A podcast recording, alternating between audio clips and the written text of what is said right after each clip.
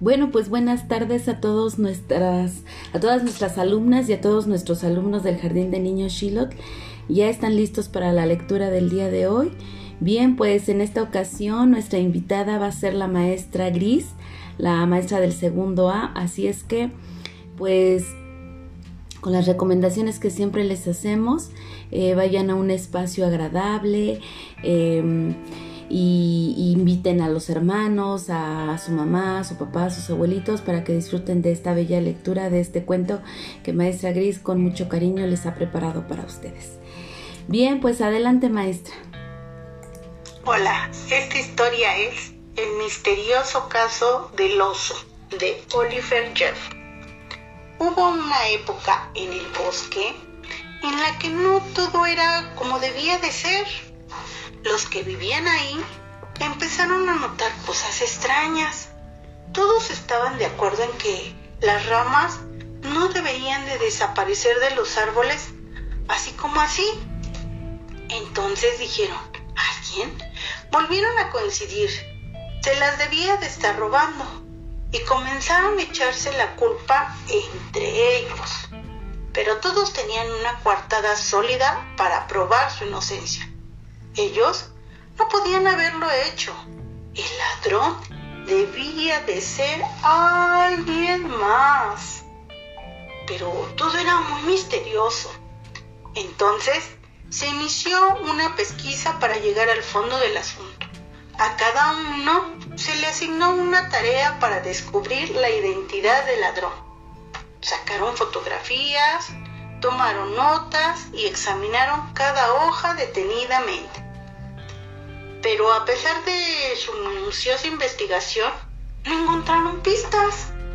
Entonces, la declaración de, de, un testigo los condujo a una evidencia, que había aterrizado no muy lejos de ahí y que tenía huellas de oso por todas partes.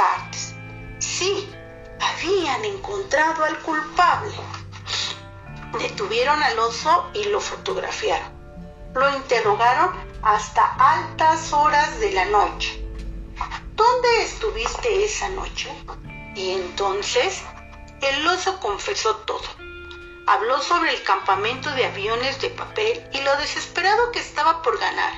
Él sabía que no era muy bueno y se le había acabado el papel y no tenía a quien pedir ayuda.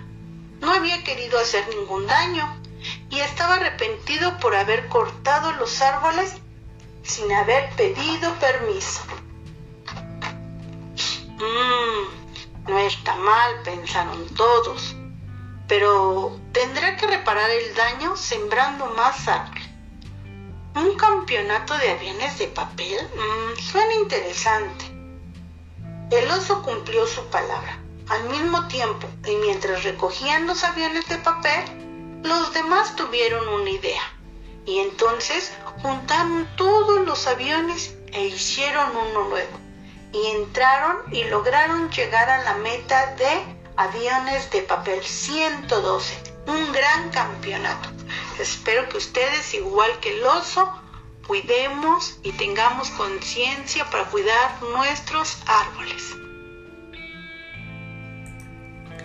Bien, pues ahí tienen este cuento eh, en donde, bueno, pues también nos hace em, eh, llevar a, a la concientización del cuidado del medio ambiente y, bueno, pues también nos hace imaginarnos este, sobre, sobre estas historias eh, bastante fantásticas que nos da cada libro.